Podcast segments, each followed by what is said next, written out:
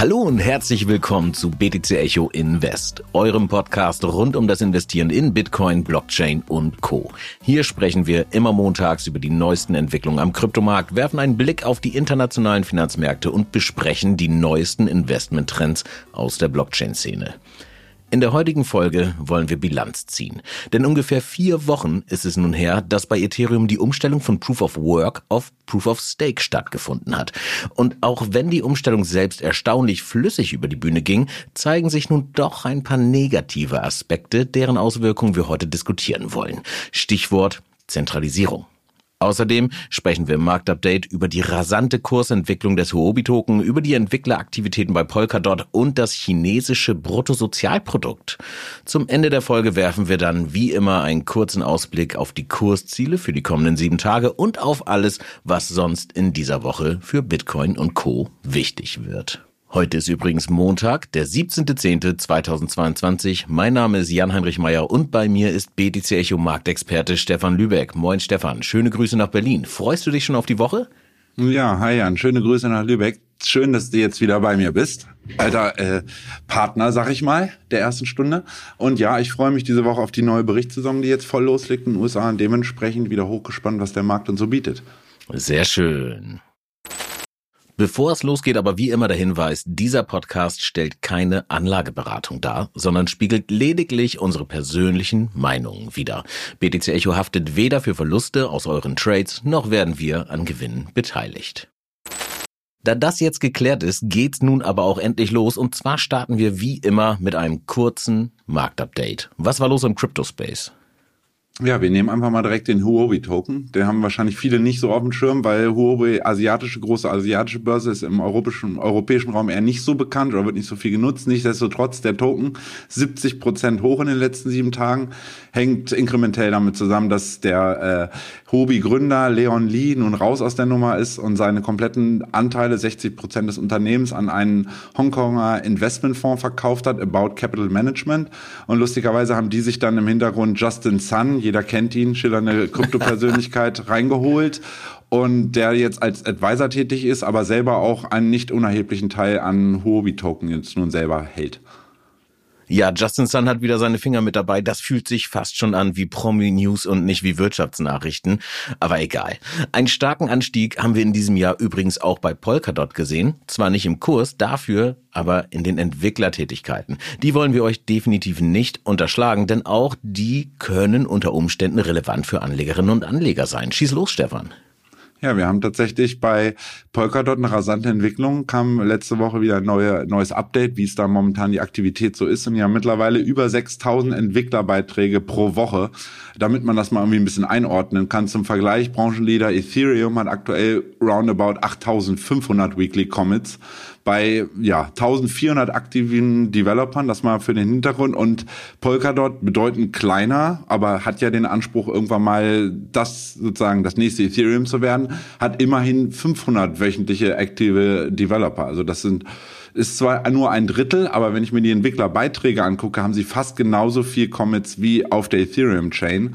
Äh, das ist schon bemerkenswert, finde ich. Ja, und damit sind sie im Endeffekt auf Platz zwei, ne? direkt nach Ethereum, aber eben weit vor Cosmos, Solana und sogar auch Bitcoin. Und da vielleicht eine kurze Anmerkung. Die Anzahl der Commits bedeutet nicht unbedingt, dass auch große Änderungen im Projekt anstehen müssen. Ne? Also es kann sich dabei auch einfach um kleinere Fixes handeln, die dann aber ja in Vielzahl vorhanden sind. Bei Polkadot scheint da aber wirklich was dahinter zu stecken, Stefan. Ja, Polkadot wird zunehmend gut besser angenommen. Ähm, letztes Jahr war es noch ein bisschen das Gefühl, da ja, die machen viel, aber es, es gibt keine Nutzer, die es im Endeffekt dann auch ja umsetzen oder nutzen für sich. Mhm. Und jetzt ist es so, dass die äh, Nutzerzahlen stetig steigen und insbesondere auch die Transaktionszahlen. Also wenn man nur mal überlegt, dass mittlerweile 66 Parachain-Projekte auf Dot und Kusama laufen. Zu Jahresanfang hat man noch mit noch zwei mit äh, Moonbeam und äh, Akala. Also da ist eine eine, eine ordentliche Entwicklung zu sehen. Mhm.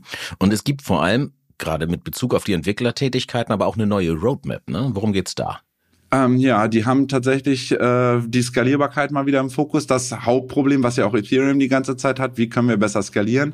Und da haben sie große Änderungen noch in diesem Jahr angekündigt. Da sind wir ganz gespannt, denke ich mal, was da alles so kommt. Ne? Okay.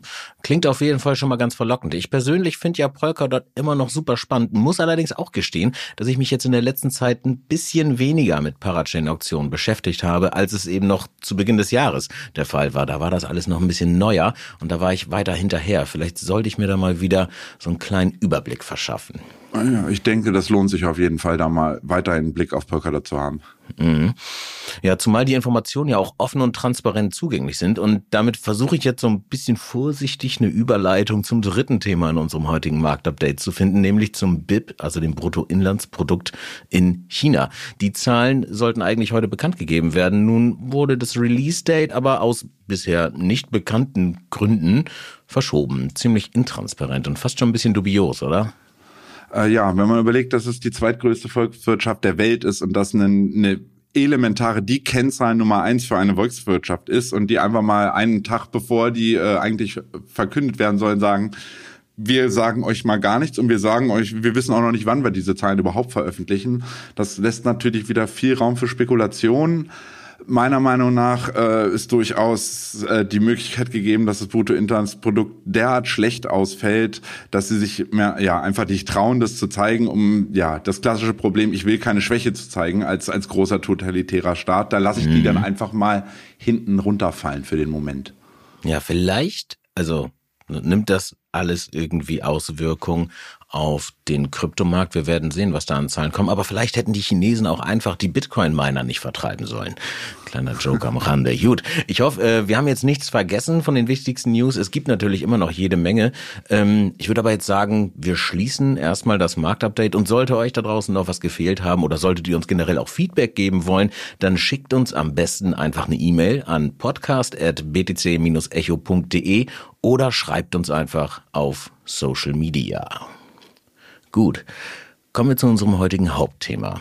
Es ist jetzt ungefähr vier Wochen her, dass die Umstellung von Ethereum von Proof of Work auf Proof of Stake durchgeführt wurde und wir wollen mal ein bisschen Bilanz ziehen. Ist die befürchtete Zentralisierung des Systems eingetreten? Wie steht es um die Transaktionsgebühren? Gibt es bereits erste Anzeichen für die Verbesserung der Performance? Was wurde eigentlich aus Ethereum Proof of Work? Und natürlich, wie hoch ist der Stromverbrauch von Ethereum denn jetzt dann wirklich? Bevor wir all diese Fragen klären, lass uns aber zunächst mal einen Blick auf den Kurs von ETH, also dem Ether-Token, werfen. Der erhoffte kometenhafte Anstieg, sage ich mal, durch institutionelles Interesse am Asset blieb ja nun erstmal aus, oder? zumindest das, un, das unmittelbare Interesse direkt kaufen zu wollen. Also mhm. sich die Ethereum im großen Stile äh, zu akkumulieren und damit den Preis hochzudrücken. Ähm, es scheint so, wenn man klar, wir hatten der der Merch war bei einem deutlich höheren Kurs und in der Folge nach dem Merch fiel der Kurs erstmal runter. Mhm. Und ähm, nichtsdestotrotz denke ich einfach mal, man muss jetzt so ein bisschen schauen, inwiefern Ethereum 2 in den nächsten Monaten perspektivisch einfach diese, diese hohen Erwartungen, die an, an sich gestellt sind, äh, auch ein Stück weit dann einfach erfüllen kann, weißt du? Dass mhm. ähm, ich denke, sehen, sehen Entwickler, äh, Unternehmen aus dem klassischen Markt, dass die Entwicklung in die richtige Richtung geht bei Ethereum, dann ähm, werden die auch zunehmend diese, ja, das zum Beispiel das Node-Betreiben für sich entdecken zwangsläufig, weil es einfach ja eine, einen Cashflow bietet, eine Rendite bietet, eine, eine ja meiner Meinung nach stabile Rendite, auch perspektivisch für die nächsten Jahre. Das scheinen ja auch die ersten an, äh, auch deutschen Unternehmen tatsächlich anzulocken. Äh, unter anderem hat die Deutsche Telekom nun bekannt äh, gegeben, auch ein Node-Betreiber in Ethereum 2 Netzwerk werden zu wollen. Und das bestätigt eigentlich, wie erwartet, das zunehmende institutionelle Interesse, wenn sogar eine deutsche Firma da sagt, wir wollen da jetzt rein. Und äh, man darf nicht vergessen, neben den monetären Anreizen für Unternehmen äh, eine Note im ETH-Ökosystem zu betreiben, also die Rewards einzustreichen, ähm, denke ich, sind zunehmend auch Technologiefirmen, die dann Fuß in der Tür haben wollen, einfach um die Entwicklung dann nicht zu verpassen, wenn auf einmal der Zug bei Ethereum hoffentlich dann richtig losgeht. Ja, Stichwort vielleicht an der Stelle auch nochmal OVH, Cloud Service Betreiber, ne, die bieten dann jetzt auch einfach äh, ja, explizit äh, Ethereum Node Hosting an. Also ich glaube auch, da ist ganz gut was in Bewegung, aber gutes Stichwort generell mit den institutionellen, denn ähm, also ich nenne das mal äh, Engagement aus der IT- und Finanzbranche, dass er nun tatsächlich ähm, ja also nicht nur Positives, sondern auch ein gewisses Problem ähm, mit sich bringt, gerade bezogen auf die Entscheidungsfindung im Netzwerk. Und äh, wie, wie komme ich drauf? Weil aktuell über 50 Prozent der vorgeschlagenen Blöcke im Netzwerk nicht validiert werden. Also die werden gar nicht bearbeitet von den Validatoren, eben den, die für das Schreiben jetzt nach dem Merge verantwortlich sind, der Blöcke. Um was für Blöcke handelt es sich da genau, Stefan? Ja, es sind tatsächlich hauptsächlich Blöcke, die Transaktionen beinhalten, die mit dem Coin-Mixer Tornado Cash, ihr kennt das wohl, aktuell wurde offiziell verboten, die stehen in Verbindung damit und gegen, verstoßen damit gegen die Auflagen des Office of Foreign Asset Control, also die OFAC, ähm, eine Abteilung des US-Finanzministeriums, äh, US die gesagt haben, so sind die Regeln, die und die Adressen dürft ihr mehr oder weniger nicht mehr validieren. Okay, also OFAC, da dann O-F-A-C und nicht äh, wie der englische Ausruf. OFAC. Ja, ich dachte, ja. das kann man, ne, in dem Moment passt das doch eigentlich perfekt. Ja, auf jeden Fall. Vielen lieben Dank für die Hintergrundinfo. Das ist nämlich super wichtig für das, was jetzt kommt. Früher, also vor dem Merge, waren die Transaktionen oder besser die Coins, die mit Transaktionen aus Tornado Cash in Verbindung standen, zwar illegal, wurden aber von den Minern verarbeitet. Empfänger mussten dann gegebenenfalls nachweisen, woher diese Coins stammten. Also klassische AML-Maßnahmen, also Anti-Money Laundering-Maßnahmen oder Geldwäscheprävention. Und ungeachtet dessen, wie sinnvoll das jetzt damals gewesen ist, stehen wir jetzt aber vor einer ganz anderen Problematik. Denn die Transaktionen sind nun nicht mehr nur illegal oder stehen unter Nachweispflicht, sondern werden überhaupt nicht mehr verarbeitet. Der Großteil der Validatoren, in diesem Fall vor allem Exchanges eben, scheinen nämlich keinerlei Interesse daran zu haben, diese, ich nenne es jetzt mal dreckigen Funds im Netzwerk zu bewegen. Warum ist das so, Stefan? Na, ist, tatsächlich sind es die, diese Auflagen der OFAC, die da nun wirken. Ne? Also per Definition sagen diese Auflagen, dass alle natürlichen und juristischen Personen in den Vereinigten Staaten und ihre ausländischen Niederlassungen, auch wichtig, die Ethereum POS-Validatoren betreiben weltweit, ähm, diese OFAC-konformen Ver äh, Verarbeitungen irgendwie ja umsetzen müssen und dementsprechend dann halt Problem haben, dass immer mehr Blöcke zurückgewiesen werden. Mhm. Und, und dann haben wir dadurch, dass die halt sämtliche große Node-Validatoren in den USA tatsächlich ansässig sind. Also wir haben da Coinbase als riesiger ähm, Node-Betreiber, Kraken ebenfalls. Ähm, da haben wir dann schon ja fast einen, ich will nicht sagen Monopol in Amerika, aber wir haben wirklich die größten Validatoren in Amerika sitzen und die werden natürlich einen Teufel tun, als sich gegen die äh, OFAC, gegen die Auflagen stellen. Und das heißt, da hast du schon mal das Problem, dass dann das Problem der Zentralisierung ähm, ja zumindest kurzfristig vermutlich eher zunehmen wird und nicht abnehmen leider. Ja, also ja, beziehungsweise dieses, diese Zensur irgendwie eher zunimmt. Und ich denke, damit kann man sagen, dass Ethereum anders als beispielsweise jetzt im Bitcoin, äh, wie äh, seit eh und je, jetzt eben nicht mehr zensurresistent ist, oder? Äh, ja und nein. Du hast tatsächlich recht. Das Problem ist, also der Vorteil ist, sagen wir mal so, momentan noch, dass die OFAC, dass es nur für die USA gilt. So, wir wissen selber im, im Bereich Finanzen, wie, wie lang der Arm der USA da sein kann. Ja. Ähm, nichtsdest, nichtsdestotrotz ist es so, dass die ja indirekt international auch ja in der Ethereum Community ganz klar gesagt wird, betreibt ihr einen, Valid einen Validator außerhalb der USA und seid ihr nicht in der Jurisdiktion der USA, dann ähm, haltet euch bitte an die lokal geltenden Regeln und Gesetze und habt ihr dort sozusagen ja derartige, derartige Reglementierungen nicht seitens eurer lokalen Behörden, dann validiert doch bitte diese Blöcke, ähm, solange ihr ja kein lokales lokale oder beziehungsweise solange ihr nicht gegen lokale Gesetze verstößt. Ja, auf Deutsch also, gesagt, wir brauchen halt einfach mehr Non-US-Node-Betreiber, um dieser Zensur irgendwie zu entgegnen. Ne? Ja, genau. Die Frage ist nämlich, äh, wie viele Validatoren sind denn wohl außerhalb der USA tätig? Also du hast gerade schon gesagt, ne? Kraken, USA, Coinbase, USA. Äh, wie steht's denn um, ich weiß nicht, was ist denn sonst noch hier? Die, die große Liste der, der großen Validatoren. Binance ist mit dabei, Lido ist mit dabei. Wie steht's denn um die? Ja, also generell sind die Validatoren, ähm, wie du schon sagst, sind global verteilt. Wir haben ja ein globales Netzwerk. Ähm, jedoch sitzen wie du schon meintest, Coinbase und Kraken, die zwei der drei größten Node-Betreiber sitzen in den USA. Jetzt ist ein bisschen die Frage, wie verhält sich in ähm, Lido Finance, die die größten Ethereum-Anteile in sich vereinen, ähm, sowie insbesondere Binance natürlich auch als größter Kryptobörse, die selber auch die Nummer vier der Node-Betreiber sind. Ähm, mhm. Ähm, momentan ist es tatsächlich so, dass ähm, Binance und Lido sitzen generell nicht in den USA, und haben auch ganz viele ähm, ja, Kooperationspartner, die, die für sie wiederum Nodes betreiben. Insofern sind die schon weltweit aufgestellt. Ähm, Problem ist aber, dass auch ein nicht unerheblicher Anteil von den ähm, Betreibern, die sich äh, Lido und Binance da bedienen, dennoch wieder in der USA, äh, in den USA sitzen, also die sich definitiv an diese OFIAC-Vorgaben halten müssen. Ja. Ähm, jetzt ist leider damit zu rechnen, meiner Meinung nach, dass Lido und Binance einen Teufel tun werden, als äh, sich dagegen zu stellen und zu sagen, nee, nee, wir, wir machen jetzt den Hero. Ähm, ja. Schlicht und einfach, ähm, Binance will perspektivisch irgendwann mal eine Zulassung in den USA bekommen. Das heißt, die hängen da, hängen da eindeutig dran und stellen die sich dagegen, dann, dann werden die SEC und Co., die dafür für so eine Freigabe zuständig sagen, ja, also ihr complied nicht mal mit unseren Vorgaben der OFAC, dementsprechend werdet ihr niemals bei uns eine offizielle Börse Börsenlizenz bekommen. Ne? Also mhm. meiner Meinung nach ist das wirklich ein großes Problem und die Zensur ähm, kann, kann, ja, der kann nicht nachhaltig entgegengewirkt werden, wenn wirklich die vier großen ähm, der OFAC da entsprechen. Ne? Hm. Okay.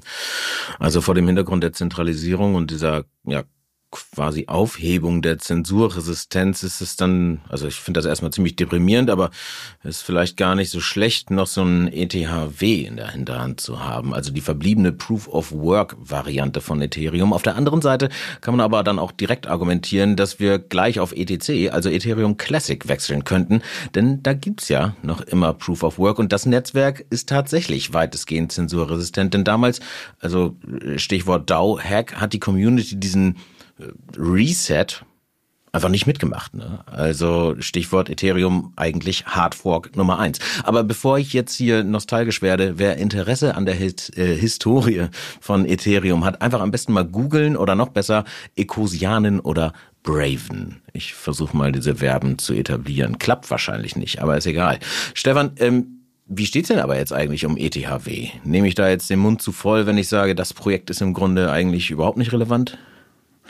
Ja, das, das, das will ich nicht verneinen. Da würde ich auch für ETHW sprechen. Ähm, also ich habe mal gerade so. Für, für ETC meinst du? Äh, nee, wir sind jetzt hier doch bei ETHW. Ach so. Ja, ja, also, warte das die können wir auch beide in einen Pot tun. Es macht, glaube ich, nicht einen Unterschied. Die können wir auch beide als einen Coin werten. Oh. ist doch nicht, die haben doch nicht genug Relevanz, als dass man da dauerhaft drüber sprechen sollte. Okay, Schluss ähm, mit dem hab, Bashing. Machen wir sachlich weiter. Genau. Ich habe bei äh, auf der Ethereum, auf der ETHW Twitter-Page mal geguckt, was passiert da aktuell so ein bisschen. Ähm, ja, die die brüsten sich damit, dass sie jetzt tatsächlich die Integration auf ähm, die Börse OKX hinbekommen haben, also das Self-Custody-Wallet explizit von OKX und dass sie ähm, jetzt auch sich in Drittanbieter-Wallets wie, un wie unter anderem dem Trust-Wallet äh, integriert haben. Das ist so das, mhm. wo sie sagen, guck mal, wir, wir werden, ihr könnt zumindest später mal unsere Coins sehen auf den Drittanbieter-Wallets, ob sie dann noch was wert sind, sagen wir dahergestellt. Mhm. Ähm, tatsächlich ist das andere, woran das Team noch arbeitet, ist, äh, dass sie probieren, äh, die Integration erster eigener Kryptoprojekte, also DApps, auf der ETH-Chain voranzubringen. Aber sie bewerben auch tatsächlich dann nur sagen, äh, da kommt demnächst mal was und das wäre ein Feature und kein Bug. Also sie probieren, nehmen sich sind so, zumindest mal, äh, nehmen sie sich etwas selber auf den Arm und ähm, meinen, da würde die Entwicklung vorangehen. Ich glaube, das müssen wir einfach mal beobachten. Momentan sehe ich da nichts wild. Also ich sehe da zumindest keine Konkurrenz für Ethereum 2. Ja, okay, also nicht tot, aber wie du gerade schon gesagt hast, im Vergleich zu ETH jetzt schon ganz schön abgeschlagen. Gerade wenn die sich mit so äh, Basic-Dingen wie Listungen auf Exchanges herum ärgern müssen. Das ist wirklich, wirklich nervige Arbeit dann. Okay, lass uns aber bitte nochmal auf die ähm, ja aktuell stattfindende Zensur bei Ethereum zurückkommen. Ich denke, wir haben da recht eindrücklich erklärt, was da gerade aus ideologischer Sicht schiefläuft, lässt die Entwicklung denn aber noch eine andere Sichtweise zu? Oder anders gefragt, gibt es durch die, ich nenne es mal Gefügigkeit der Validatoren auch irgendwelche Vorteile? Naja, also dass wir im Block Explorer aktuell anschaulich sehen können, dass Mixing-Versuche des Temple DAO Hacks zum Beispiel, der letzte Woche ja auch ähm, nicht unerheblich waren, da x Millionen geklaut wurden, dass da momentan ähm, die Mixing-Versuche von den Hackern im Hintergrund geblockt werden. Und das ist mir momentan, also meiner Meinung nach positiv zu sehen, dass man quasi den Hackern dadurch einfacher das Handwerk legen kann. Ist aber Und auch Zensur. Ne? Also es ist eine Art von Zensur, richtig, aber mhm. Äh, ich glaube, niemand würde bestreiten, dass er sagt, also wir brauchen keine Polizei mehr, weil wir, brauchen leider, wo ein, ja, wo, wo die Möglichkeit besteht, wird immer jemand versuchen, diese Möglichkeit in Form eines Hacks, in diesem Fall also eine Schwachstelle auszunutzen. Und mhm. da ist es dann schon gut, noch eine Instanz zu haben, die ja, das schnell, im Grunde genommen relativ einfach und schnell ähm, blockieren kann und dann den Hackern einfach die Chance so ein bisschen nimmt, ihren Hack äh, ja zu in Millionen zu drehen und im Endeffekt dann als reiche Hacker von Land mhm. zu ziehen. Also das ja, okay. ist für mich schon positiv zu sehen. Ja, aus Sicherheitsgründen würde ich ja, gebe ich dir, glaube ich, irgendwie recht. Das ist vielleicht nicht schlecht, auch wenn es nicht die Grundidee da dahinter ist. Aber wie steht's denn um, äh, um Anleger? Also birgt das ganze, jetzt sage ich mal, hart regulierte Ethereum auch einen Vorteil für Anleger? Ja, für, ja, also ich sag mal, für uns Kleine, wir können ja eh nur mitschwimmen, sag ich immer. Ähm, aber es ist definitiv für institutionelle Anleger ein, ein positiver Effekt, ähm, weil ich nur, also institutionelle Anleger, denen ist Sicherheit enorm wichtig und denen ist auch Regulatorik, also ein Regulatory Framework enorm wichtig. Und ähm, da gehen wir ja sozusagen in die richtige Richtung, auch wenn wir diese Zentralisierungsproblematik und die Zensur, ja, die Zensur, die damit einhergeht, sicherlich weiterhin kritisch beeigen sollten. Nichtsdestotrotz aus reiner Investment, aus reiner Investmentsicht äh, dürfte das langfristig eher für einen steigenden Kurs ähm, sorgen. Wenn mhm. große institutionelle Anleger mit ihren Hunderten von Millionen reinkommen in den Markt, dann ist das für ein Asset definitiv aus kurstechnischer Sicht immer positiv. Ja, Stefan, ich persönlich bin da definitiv hin und her gerissen. Ne? Also auf der einen Seite äh, sagt die Gier in mir, ist doch super, endlich kommt das, was wir uns immer erhofft haben, nämlich die Adaption seitens der Industrie und der Großen. Und dann gibt's da diesen Teil in mir, der ganz klar sagt, bevor die Instis und die Regulatoren kamen, war das alles irgendwie erheblich cooler und hat viel mehr Spaß gemacht. Also die Vision, ähm, die Idee war ungetrübt und ja, Jetzt ist es alles irgendwie so ein bisschen im Eimer und im Grunde liegt das aber einzig und alleine daran, glaube ich jedenfalls, dass die Leute ihre ETH bei zentralisierten Betreibern staken und nicht selbst Validatoren aufsetzen. Einfach weil es halt viel bequemer ist. Und das ist dasselbe Problem, das wir auch beim Thema Privatsphäre im Netz haben und auch sonst überall in der Welt. Denn wenn irgendwas convenient ist, dann machen die Leute das erstmal, ohne dass sie sich halt Gedanken über die Folgen machen. Und ähm, dann steckt man eventuell in so einer Situation, wie wir jetzt hier gerade sind. Aber also ich will mich jetzt hier gar nicht in Rage reden, ist ja auch ein Invest-Podcast und deswegen würde ich sagen, lass uns den Fragenkatalog von vorhin abschließen. Ich atme einmal durch. Ähm, wie steht's denn um den Stromverbrauch und die Transaktionsgebühren? Ja, ich glaube, ich muss noch mal ganz kurz einwerfen. Und zwar, wenn du sagst, äh, wir sind beim Investment Podcast, ist es tatsächlich mhm. so, nicht nur, dass es der convenientste Way ist, also der einfachste Weg ähm, zu staken, dann einfach zu einem der Großen zu gehen, ähm, sondern es ist ja auch noch so, dass du im Zweifelsfall die höchsten Rewards prozentual bekommst, wenn du dort eins hast. Das heißt, die Leute ähm, ist ja nun mal immer, wenn du investierst, wo kriege ich das meiste für mein Geld? Was machen die Leute? Oh, gucken schlicht und einfach auf so einer Staking Rewards Übersichtsseite sehen, oh Mensch, Lido ist da ja ganz oben, kriege ich ja am meisten, dann gehe ich wo auf Lido, zack, da wird darüber gar nicht mehr nachgedacht. Da geht's dann um 0,3 Prozent mehr Zinsen pro Jahr, also verschwindend gering, aber die Leute denken einfach nur, okay, hier kriege ich 4,9 anstatt 4,6 Prozent, dann gehe ich doch auf 4,9. Was das mhm. perspektivisch dann bedeutet, sehen wir ja momentan. Und jetzt zu deiner Frage bezüglich des Stromverbrauchs. ja, ich habe mich ganz kurz gefragt, eingeworfen. Ich, ich habe mich gerade gefragt, wie viele Leute wir jetzt wohl gerade aus diesem Podcast als Hörer äh, oder Hörerin verloren haben, äh, weil wir ganz ganz offiziell gegen Leute geschossen haben, die zentralisierte Börsen nutzen. Und aber ich glaube, man muss auch ganz klar sagen, wir sind da ja beide auch ein bisschen zwiegespalten. Ne? So ist es ja nicht. Also da steht einfach die gute Idee ähm, gegen die ja, Folgen einer, einer vielleicht nicht so guten Umsetzung. Aber ja, lass uns da einen Deckel drauf machen. Vielleicht ähm, machen wir irgendwann nochmal eine Gesprächsrunde dazu außerhalb des Podcasts. Let's go. Energie, Transaktionsgebühren. so, ja, Stromverbrauch. Also wir haben tatsächlich, dass dieser ESG-Aspekt, den nennt man ja weltweit so, dieses Environmental, ähm, das Unternehmen einfach probieren sollen, äh, ja, nachhaltiger zu arbeiten, weniger Strom zu verbrauchen, in, im Anbetracht der aktuellen energiepolitischen Lage auch sicherlich nachvollziehbar. Mhm. Und da ist definitiv die Konsensumstellung auf POS hat dazu drastisch gefallenen Energieverbrauch im ETH2-Netzwerk geführt. Das hat auch äh, Vitalik Buterin sofort bestätigt, mehrfach und hat auch nach einer Woche getwittert, ganz freudig, äh, ja, wir sind jetzt 98, schlag mich Prozent runter im Energieverbrauch. Also da geht's definitiv in die richtige Richtung. Ähm, mhm. bei den Transaktionsgebühren wirkt es, glaube ich, aktuell auch so, dass ähm, die fallen und sind momentan auf einem, wenn man historisch jetzt die letzten 18 Monate anguckt, auf einem definitiv niedrigen Niveau. Das hat aber tatsächlich weniger mit POS, äh, also mit der Proof-of-Stake-Umstellung zu tun, sondern vielmehr damit, dass das Netzwerk aktuell die Aktivität dann doch überschaubar ist. Also seit Ende des NFT-Minting-Hypes ähm, sind die Transaktionsgebühren im Ethereum-Netzwerk auch schon vor der Umstellung auf POS deutlich zurückgegangen. Und ähm, langfristig niedrige Transaktionsgebühren auch bei einer hohen Netzwerkaktivität werden dann äh, tatsächlich erst mit zukünftigen Weiterentwicklungen im Netzwerk, Stichwort Sharding, implementiert werden. Ja, genau. Das ist nämlich ähm, ja, wir haben da eine, eine Grundlage gelegt, ne, aber die Skalierung jetzt noch nicht in den Griff gekriegt. Das heißt, also wenn ihr da draußen irgendwo eine Statistik seht, in der es heißt, seit der Umstellung äh, sind auch die Gebühren, ja, aber traue keiner ähm, Statistik, die du nicht äh, selbst gefälscht hast, heißt es immer so schön. Ne? Okay, vielen Dank dir, Stefan. Ich finde, das war ein gutes Gespräch und damit sind wir eigentlich auch schon so gut wie am Ende der heutigen Folge angelangt. Ging schnell durch irgendwie. Also fühlt sich an, als wäre die Zeit wie im Fluge verflogen. Und ähm, bevor wir jetzt aber Schluss machen, kommt natürlich wie immer noch der Ausblick auf die kommenden sieben Tage. Was wird denn in dieser Woche wichtig?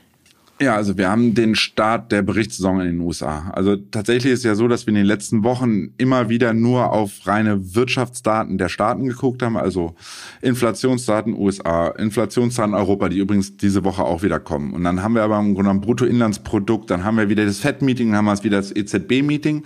Und jetzt haben wir da so ein bisschen Ruhe bis zum 27. Oktober. Da kommt dann die EZB wieder äh, mit dem nächsten Leitzinsentscheid. Und jetzt ist es tatsächlich so, dass Investoren und Marktbeobachter vermehrt vermehrt gucken, was machen denn die großen US-Unternehmen. Und letzte Woche ging es los, Donnerstag, Freitag, mit äh, US-amerikanischen Banken, die tatsächlich nicht gut aussahen. Also das Investmentbanking lief im letzten Quartal schlecht. So kann man sich auch mal herleiten, wieso sagen wir mal, also eine Korrektur am Kryptomarkt und eine Korrektur in den klassischen Märkten, die wir gesehen haben die letzten Monate, wirkt sich unmittelbar auch auf die Performance und auf die Gewinne der großen Investmentbanken in den USA aus. Und das hat man dann jetzt Donnerstag, Freitag schon gesehen.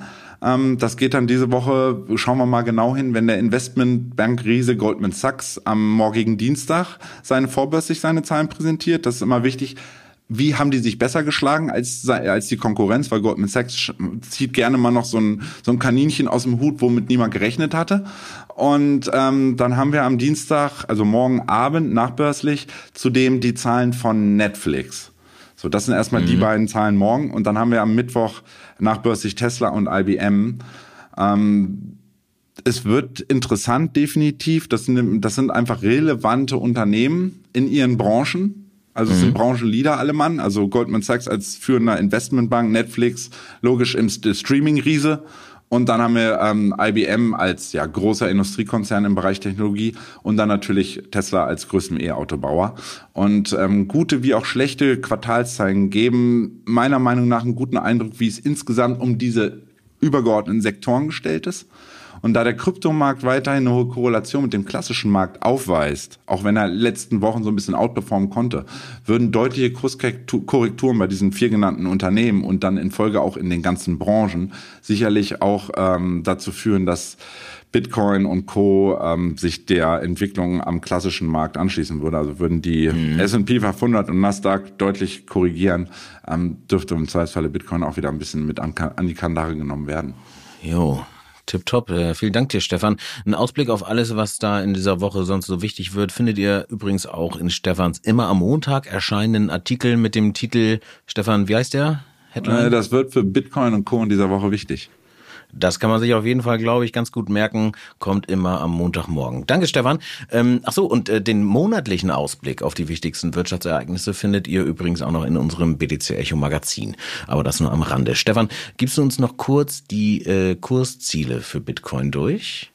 Ja, Oberseite, ähm, Unterseite? Ja, kriegen wir hin. Oberseite 20.400, weiterhin 20.400 ist jetzt die Kante, wo wir drüber müssen mit Schwung, um dann überhaupt erstmal gen 20.800 zu laufen. Das sind die beiden Marken knapp über der 20.